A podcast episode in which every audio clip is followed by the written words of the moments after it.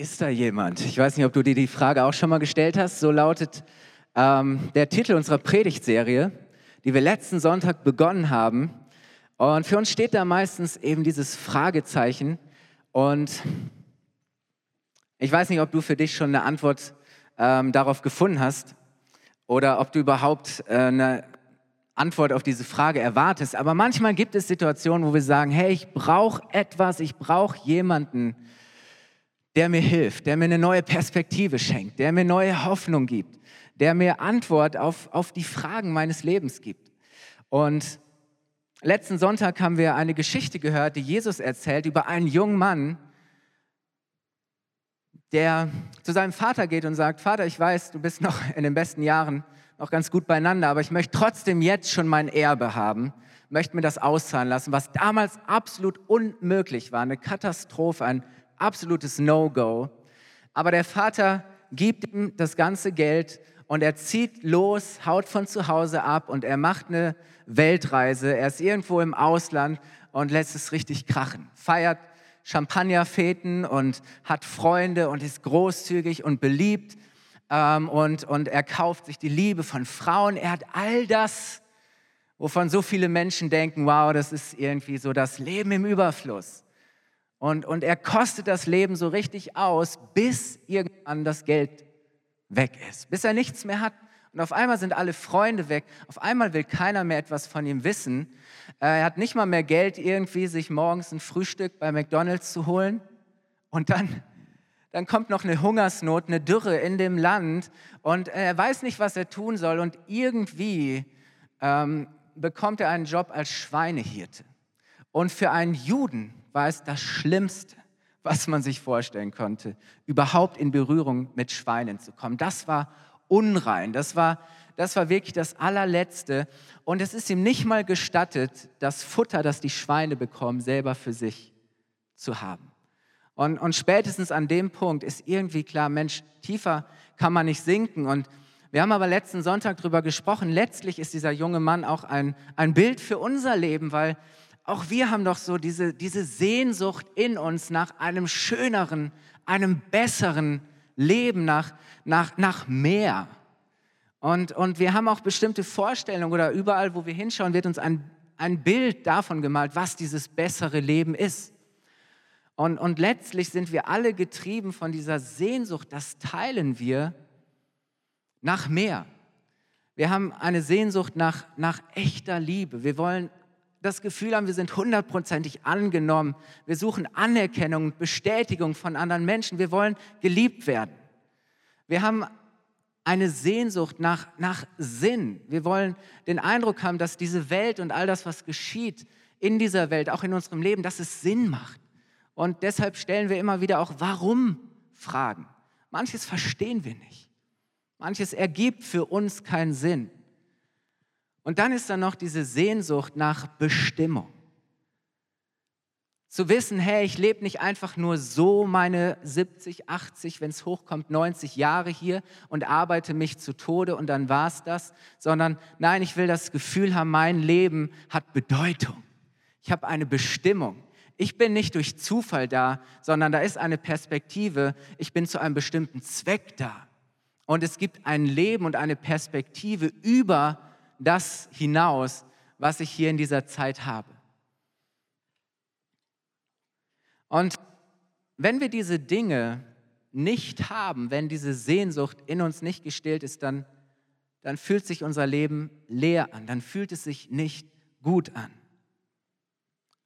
Dann fehlt uns etwas und wir fangen an danach zu suchen. Vielleicht nicht bewusst, aber letztlich wirst du merken, wie, wie deine Gedanken, deine Gefühle dich immer wieder in eine bestimmte Richtung treiben und, und du Dinge tust, weil du auf der Suche bist. Du möchtest, dass das irgendwie in dir beantwortet wird. Ähm, und dann kommt vielleicht auch diese Frage auf, wo kann ich das finden? Und die viel größere Frage, die wir uns auch stellen wollen, ist, wohin führt uns eigentlich diese Sehnsucht? Das, was uns treibt. Dieser junge Mann, von dem Jesus erzählt, der lebt seinen Traum aber irgendwann landet er bei den Schweinen. Nichts ist mehr da. Er darf nicht mal das, den, den Dreck essen, das, was die Schweine kriegen. Und an diesem Punkt, wo er merkt, hey, ich bin meiner Sehnsucht gefolgt, aber jetzt bin ich irgendwo aufgewacht, da passiert Folgendes. Und wir lesen das in Lukas 15, Vers 17. Da heißt es, als er eben bei diesen Schweinen, bei den Schweinen gelandet ist, da kam er zur Besinnung. Da kam er zur Besinnung. Bei meinem Vater hat jeder Arbeiter, also der geringste Diener und Sklave, mehr als genug zu essen und ich sterbe hier vor Hunger. Auf einmal bekommt er wieder Heimweh. Auf einmal auf einmal ist in ihm diese Sehnsucht nach Zuhause, weil ihm bewusst wird, dass seine Entscheidungen, das, was er getan hat, dass sein Lifestyle, wie er gelebt hat, dass es ihn an einen Ort gebracht hat, an den er eigentlich niemals wollte. Dass er sich in, in, in einem Umfeld wiederfindet, wo er sagt, hey Mann, das kann doch nicht sein, das hat doch überhaupt nichts mehr mit dem zu tun, wo, wovon ich geträumt habe. Dagegen ist doch das, was ich bei meinem Vater hatte, das Paradies. Da hat es mir an nichts gefehlt. Ich hatte mehr als genug.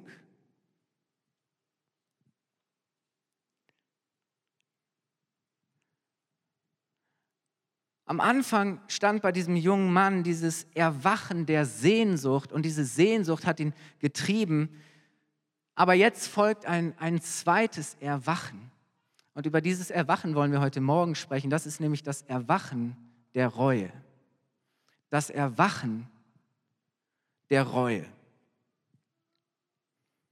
Reue ist das Bedauern über etwas, das man getan oder nicht getan hat. Reue ist diese schmerzhafte Erkenntnis, etwas falsch gemacht zu haben. Einen, einen falschen Weg eingeschlagen zu haben. Und ganz ehrlich, ich weiß nicht, wie es dir geht, Reue fühlt sich nicht gut an. Reue ist keines der Gefühle, das schön ist, dass wir irgendwie auskosten und genießen und sagen, oh, endlich, ich bereue so sehr. Und deshalb zeigen wir auch ungern Reue. Warum? Weil wir uns, wenn wir etwas bereuen, damit eingestehen, selber etwas falsch gemacht zu haben. Reue ist, dass ich selber merke, hey, das kann es nicht sein, das war ein Fehler, es war falsch, das war nicht gut, nicht richtig. Und ganz ehrlich, wir wollen doch leben, ohne dabei irgendetwas bereuen zu müssen. Und, und das ist so ein Slogan, den nicht nur alte Leute sagen, sondern den, den wir jungen Leute auch, den wir irgendwie auch schon leben, zu sagen, hey, ich möchte leben, ohne irgendetwas bereuen zu müssen. Leben ohne Reue. Life without oder with no regrets. Und das ist so ein bisschen das, wie wir heute auch leben, zu sagen, hey, ich möchte leben ohne Reue, ich möchte lieben ohne Reue, ich möchte feiern ohne Reue, ich möchte, ähm, ich möchte Karriere ohne Reue, ich möchte all das tun ohne Reue, ich möchte schlemmen und und all das genießen ohne irgendeine Reue oder weil Reue fühlt sich nicht gut an. So und, und, und in uns ist dieses Nein, Reue sollte nicht zu unserem Leben gehören. Alles, was ich tue, ist gut und richtig. Und so können wir nach diesem Motto auch leben, das zu unserem Lebensmotto machen, zu sagen, hey, bloß nichts bereuen.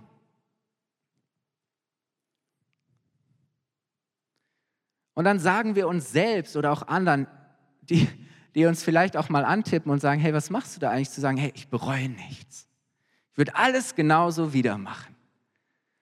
Oder du siehst eine Person vielleicht in deinem Freundeskreis oder in der Familie, ähm, die durch ein, ein Drama geht und du siehst einfach auch die, die, die Konsequenzen, die da sind und, und all diese Dinge und dann hörst du diese Person sagen, ich bereue nichts. Und du denkst, what? Das kann nicht sein. Ich meine, Schau, schau, schau mal, wo du gelandet bist. Du siehst den Schaden, der entstanden ist und, und, und, und, und du denkst, wie kann diese Person so uneinsichtig sein? Wie kann sie nicht erkennen, dass, dass der Weg, auf dem sie ist oder das, was sie getan hat, nicht gut gewesen ist? Aber wisst ihr, manchmal haben wir eben diese Haltung auch selber in uns, Und ist es nicht so, dass wir uns damit oft auch selbst belügen? Oder dass es so eine Abwehrreaktion ist, zu sagen, hey, ich rechtfertige mich, ich muss mich rechtfertigen. Eigentlich weiß ich schon irgendwie oder habe ich eine Ahnung, eine Idee davon, ähm, dass das nicht gut gewesen ist. Ähm, aber da ist es einfach, einfach zu sagen, ich bereue nichts und dann habe ich mich selber gerechtfertigt. Die Frage ist, was bereuen wir wirklich? Was sind denn die Dinge, die wir wirklich bereuen? Ich meine, es gibt so, so einfache Dinge zu sagen, oh, ich bereue es, gestern Abend zu viel gegessen zu haben, weil heute geht es mir nicht gut. Oder ich bereue es, gestern Abend auf der Party zu viel über getrunken zu haben und heute habe ich einen dicken Kopf. Hätte ich das mal nicht gemacht. Das sind, das sind Dinge, die kann man bereuen. Und ich habe es schon oft bereut, dass ich irgendwie in irgendwelche technischen Sachen Geld investiert habe, mir irgendetwas gekauft habe und hinterher war ich enttäuscht, weil, weil es doch nicht das war, was ich mir erhofft hatte und ich habe es bereut, das Geld auszugeben. Aber ganz ehrlich, das sind Dinge, ja, okay, die Reue hält meist nicht lange. Das sind nicht wirklich die Dinger in unserem Leben. Und ich habe mir in der Vorbereitung die Frage gestellt, was bereuen wir wirklich? Und äh, ich bin auf ein Buch gestoßen von einer Australierin, äh, die heißt Bonnie Ware. Und sie hat jahrelang als Palliativpflegerin sterbende Menschen begleitet.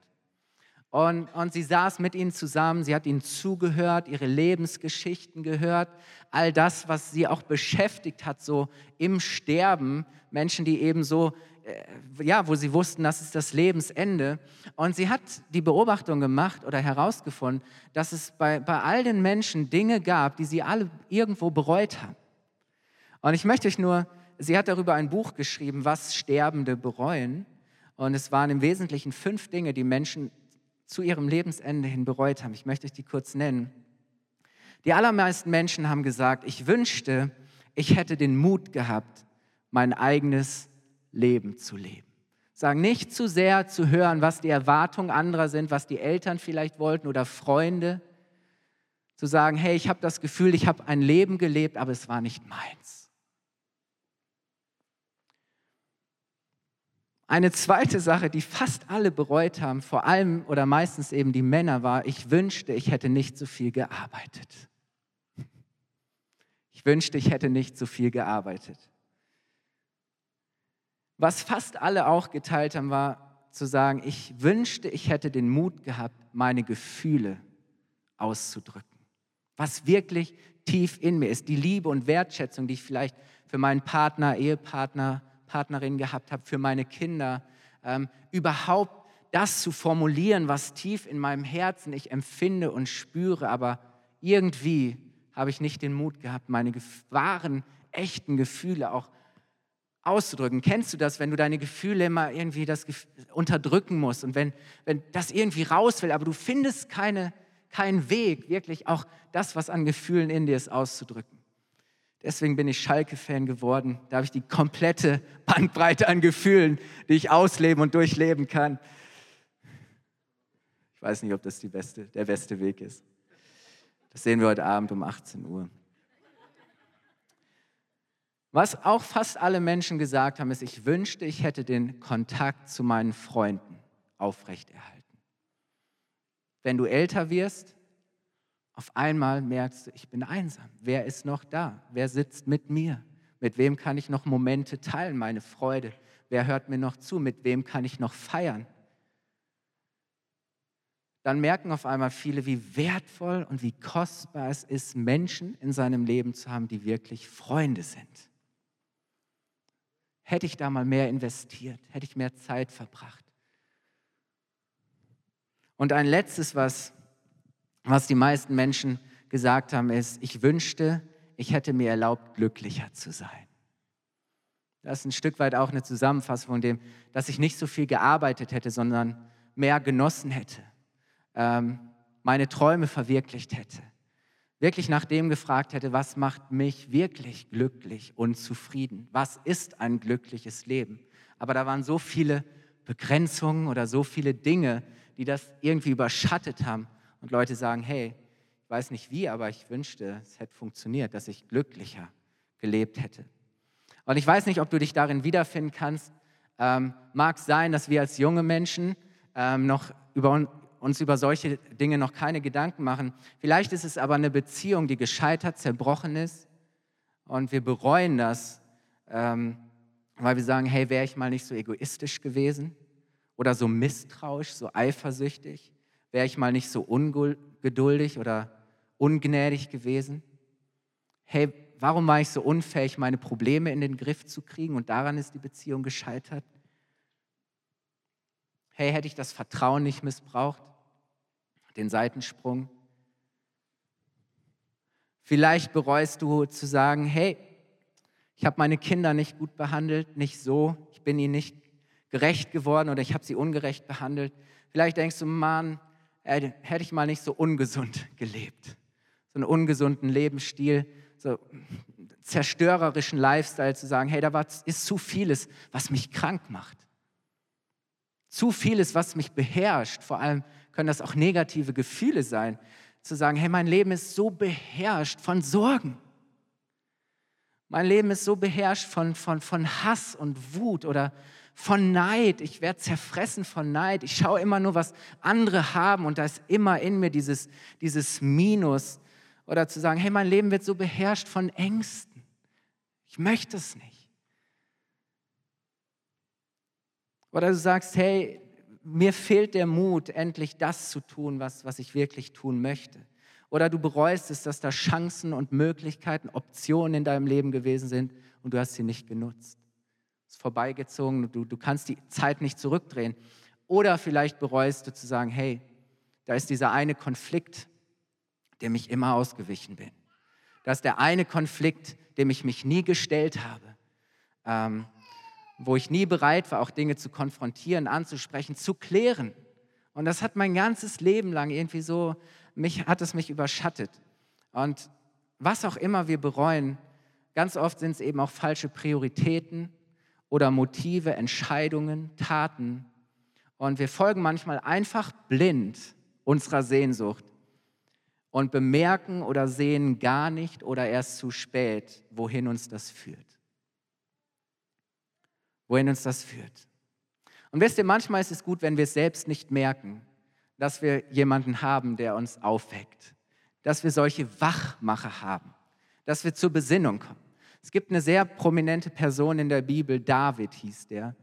Ähm, der war anfangs ein, ein Hirte, aber Gott hat ihn zum König gemacht, einem der mächtigsten Könige und Herrscher seiner Zeit, wenn nicht der mächtigste. Er war so erfolgreich, ähm, die Zeit unter seiner Herrschaft wird das goldene Zeitalter Israels genannt. Er hatte alles.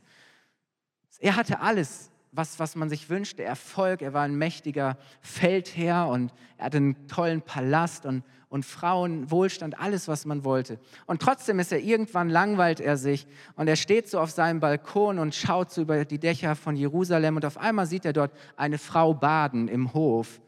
Und irgendwie ist er so angetörnt und angemacht davon, dass er sagt, hey, wenn ich diese Frau haben könnte. Und er lädt sie zu sich in den Palast ein und sie verbringen die Nacht miteinander. Und auf einmal kommt die Nachricht, hey, diese Frau ist schwanger. Und David weiß ganz genau, okay, ihr Mann befand sich nämlich in der Schlacht, war am Kämpfen, jetzt habe ich ein Problem. Nicht, dass er es an dem Punkt bereut. Er sagt ich habe ein Problem, aber ich bin der König, ich habe Möglichkeiten und Macht.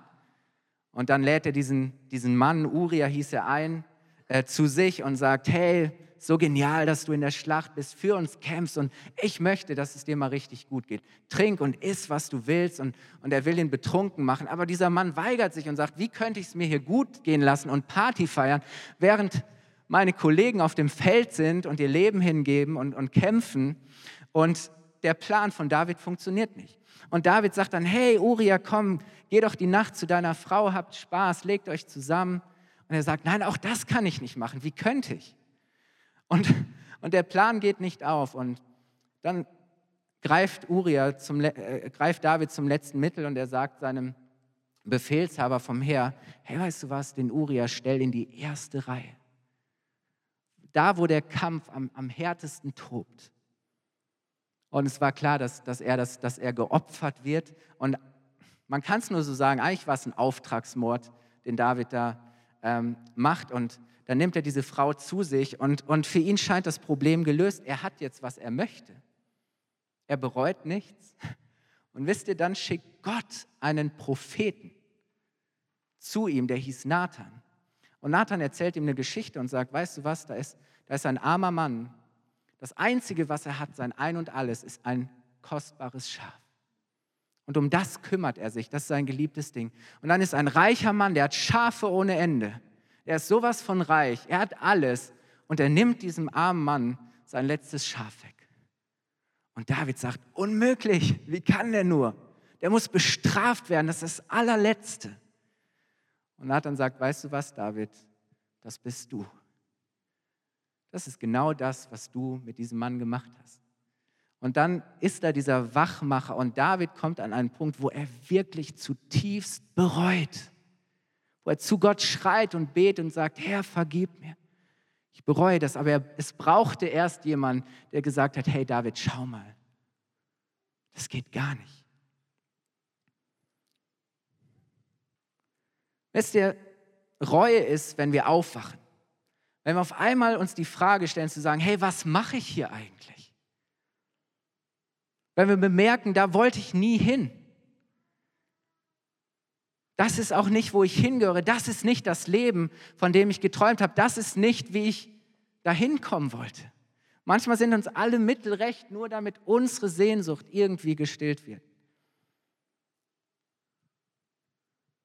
Und dann hören wir uns vielleicht, wie dieser junge Mann sagen, ich wünschte, ich könnte zurück nach Hause. Ich wünschte, ich könnte noch mal von vorne anfangen. Ich wünschte, ich könnte es nochmal versuchen. Das ist dieser Wunsch nach einem Neuanfang.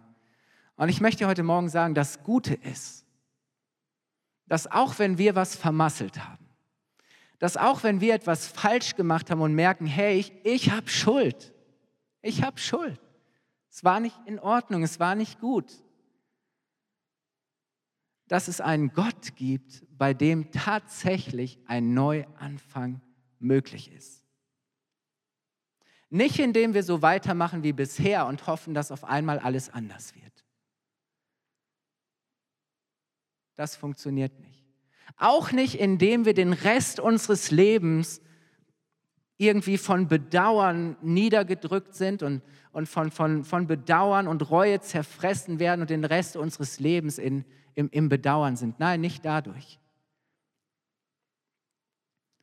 sondern, indem wir tun, was dieser junge Mann getan hat in dieser Situation. Das lesen wir in Lukas 15, Vers 20. Lukas 15, Vers 20. Da heißt es, er machte sich auf den Weg, wohin? Und ging zurück zu seinem Vater. Er sitzt da bei den Schweinen im Dreck und ist deprimiert und bedauert, aber wisst ihr, was er macht? Er steht auf. Und er fängt an zu gehen. Er geht zurück zu seinem Vater. Ich habe euch ein Bild mitgebracht. Was er tut, ist, ist dieses hier. Wer von euch kennt das Zeichen? Ihr könnt das gerne stehen lassen. Wisst ihr, das Erwachen der Reue fühlt sich nicht gut an, aber es kann zu einem Wendepunkt, zu, zu einem Turnaround werden. Weil wir merken, wir sind irgendwo auf unserem Weg falsch abgebogen. Wir haben eine Richtung eingeschlagen, die uns, die uns immer weiter von Gott und von dem Leben, das er für uns möchte, ähm, wegführt. Dann können wir umkehren. Und es fängt tatsächlich an mit dem, dass Reue in uns erwacht. Mit dieser Erweckung, dass wir erkennen und dass wir bedauern. Das ist der Anfang. Aber das allein hilft noch nicht wirklich weiter, sondern Reue soll uns zu etwas führen. Reue hat ein Ziel und die, die Bibel beschreibt das, was dann passieren soll, mit einem Wort, das für uns recht altmodisch klingt, nämlich mit dem Wort Buße. Reue soll uns zur Buße führen. Und Buße heißt eigentlich wörtlich übersetzt nichts anderes als, als ein, ein, eine Umkehr, ein Richtungswechsel, dass, dass, dass ein Umdenken stattfindet, etwas, das hier in unserem Herzen erstmal passiert, ein, ein Sinneswandel. Dass wir anfangen, wirklich anders über die Dinge zu denken und, und unser ganzes Denken, uns, unser Wünschen eine neue Ausrichtung, ein neues Ziel bekommt. Das heißt, dass wenn wir gemerkt haben, wow, hey, ich bin immer gelaufen und gerannt und meiner Sehnsucht hinterher, aber ich bin auf einmal so weit weg von dem, wo ich eigentlich spüre, dass ich hingehöre, wo ich hin wollte, dieses Leben, das Gott für mich hat, zu sagen, nein, ich wende mich ab von diesem Leben, ich drehe mich um und ich wende mich Gott zu Gott hin. Und ich fange an, auf Gott zuzugehen und zu Gott mich hin zu bewegen, weil ich weiß, hey, Gott hat Gott allein kann meine Sehnsucht nach, nach Liebe, nach Anerkennung, nach Bestimmung, nach Sinn beantworten. Bei ihm finde ich dieses Leben, ähm, dieses wahre Leben, das, das Leben in, in, in, in Fülle. Das ist wie wenn auf einmal Gott schenkt, dass unser, unser Kompass oder unser, unser, Naviga, unser, unser Navi neu ausgerichtet wird einfach neue Koordinaten, ein neues Ziel eingegeben wird. Und du auf einmal weißt, ah, okay, ich muss umdrehen, das war die falsche Richtung und ich bekomme, ich lebe auf ein neues Ziel hin. Meine Schritte gehen in eine neue, in eine andere Richtung. Und, und der Apostel Paulus beschreibt das in der Bibel äh, auf großartige Weise. Er, er schreibt in 2. Korinther 7, Vers 10 folgendes. Und das ist wichtig. Wir haben letzten Sonntag gesagt, dass dass Gott der ist, der letztlich Sehnsucht in uns weckt, dass es von Gott kommt. Und Gott bewirkt auch Reue in uns. Es kommt auch von ihm. Und da heißt es, denn die von Gott bewirkte Traurigkeit, das ist Reue. Dieses Trauern, Bedauern, dieses Merken, hey, das ist doch nicht, was ich wollte, führt zur Umkehr, das ist die Buße, einmal merke ich, hey, so kann es nicht weitergehen. Das war die falsche Richtung. Nicht von Gott weg, sondern zu Gott hin. Das heißt, Reue führt zur Buße und das bringt was? Rettung. Das heißt, das führt uns auf, zu einem neuen Ziel hin. Wisst ihr, das Ziel von, von von Sehnsucht und das Ziel von Reue ist nicht, dass wir deprimiert sind, dass wir sagen, hey, ich habe es vermasselt, mein Leben ist in der Sackgasse, es geht nicht weiter und es wird nicht anders werden. Es ist auch nicht, dass du dich damit arrangierst oder das alles rechtfertigst und versuchst, irgendwie ähm, etwas damit klarzukommen, das zu handeln oder dein Leben ein bisschen besser zu machen. Nein, Gott will das gebrauchen, um dir ein völlig neues Leben zu schenken. Ein ganz neues Leben, das eine Qualität hat, die du auf dieser Erde niemals finden wirst in den Dingen, die diese Welt zu bieten hat, weil nur Gott das schenken kann.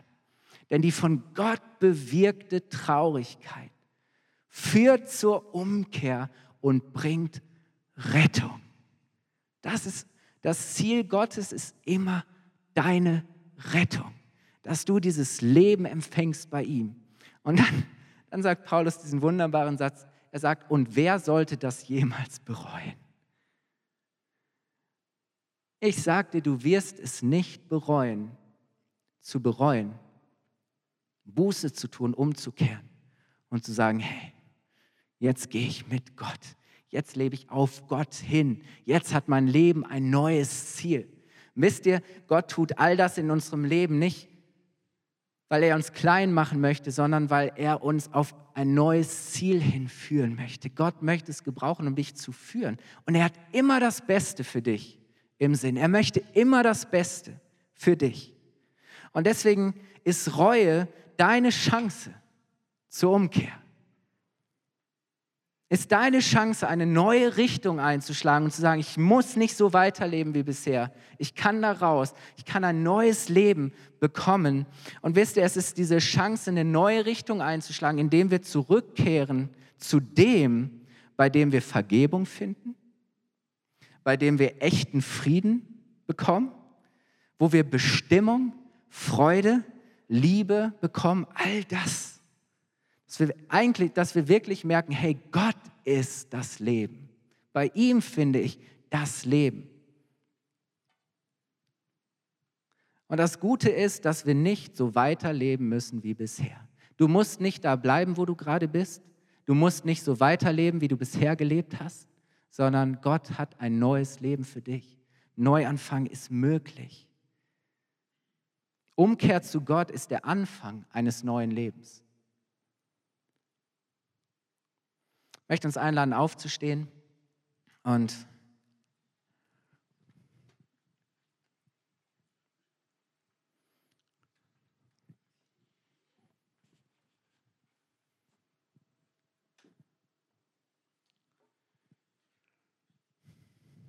möchte uns nochmal das zusammenfassen, diesen Weg aufzeigen. Letzten Sonntag haben wir gehört, dass jeder von uns diese Sehnsucht in sich trägt. Das ist, was wir teilen und dass Gott der Grund und das Ziel dieser Sehnsucht ist. Dass er aber auch, weil er uns geschaffen hat, weil er uns Menschen liebt, nur der ist, der unsere Sehnsucht beantworten kann. Bei dem wir das finden, wonach wir wirklich uns sehnen, was wir uns wünschen. Aber dann merken wir vielleicht, wie diese Sehnsucht uns an Orte führt, wo wir nicht sein sollten, wo wir nicht hingehören. Wir merken, dass wir anfangen, Dinge zu tun, die am Ende doch nicht das bewirken und uns dahin führen, wo wir wollten, sondern vielleicht das genaue Gegenteil. Und dann fängt der Geist Gottes an, zu uns zu sprechen, vielleicht durch gewisse Ereignisse, durch gewisse Lebenssituationen, durch andere Menschen, die dich antippen und sagen, hey, ist das, was du möchtest? Und da ist dieser Gott, der dir seine Hand entgegenstreckt und sagt, weißt du was, ich helfe dir auf. Ich richte dich auf, nehme dich an die Hand und ich zeige dir einen neuen Weg, einen, einen besseren Weg. Ich, ich zeige dir ein Ziel, auf das es sich hin wirklich zu leben lohnt, wo du das wahre und echte Leben finden kannst. Und es fängt damit an, dass uns bewusst wird, dass wir zu ihm gehören, dass er das Ziel unserer Reise ist. Und dann, egal wo wir gerade sind im Leben, uns auf den Weg zurück zu ihm machen. Und ich möchte dich heute Morgen fragen, wo brauchst du einen Neuanfang? Wo brauchst du einen Neuanfang? Wo wünschst du dir einen Neuanfang? Wo merkst du, hey, mein, mein Leben braucht eine neue Richtung, ich muss umkehren. Das, was ich gerade tue, meine Gedanken, meine Gefühle, meine Entscheidungen, meine Handlungen führen mich letztlich immer weiter weg von Gott. Und wisst ihr, das Problem ist, mit jedem Schritt wächst die Sehnsucht. Weil wir mit jedem Schritt weiter uns entfernen von Gott. Aber er möchte dir diesen Neuanfang schenken und deswegen möchte ich dich fragen heute Morgen, wo brauchst du einen Neuanfang? Wo wünschst du dir einen Neuanfang? Wo soll dein Leben eine neue Richtung bekommen? Und diese Gelegenheit wollen wir dir heute Morgen geben. Darum machen wir diese Predigtreihe zu fragen, hey, ist da jemand und wenn ja, wie kann ich zu ihm kommen, wie kann ich ihn finden? Dass du heute erste Schritte machst. Und vielleicht hast du ich hoffe, du hast in den letzten Wochen von irgendjemand dieses wunderbare Buch geschenkt bekommen. Da wird diese Geschichte von diesem jungen Mann, das, und diese Geschichte ist unsere Geschichte, erzählt und, und gezeigt, wie wir Gott finden können, wie sich Gott uns zeigen möchte. Und ich möchte dich ermutigen, wenn du dieses Buch noch nicht gelesen hast, fang an es zu lesen.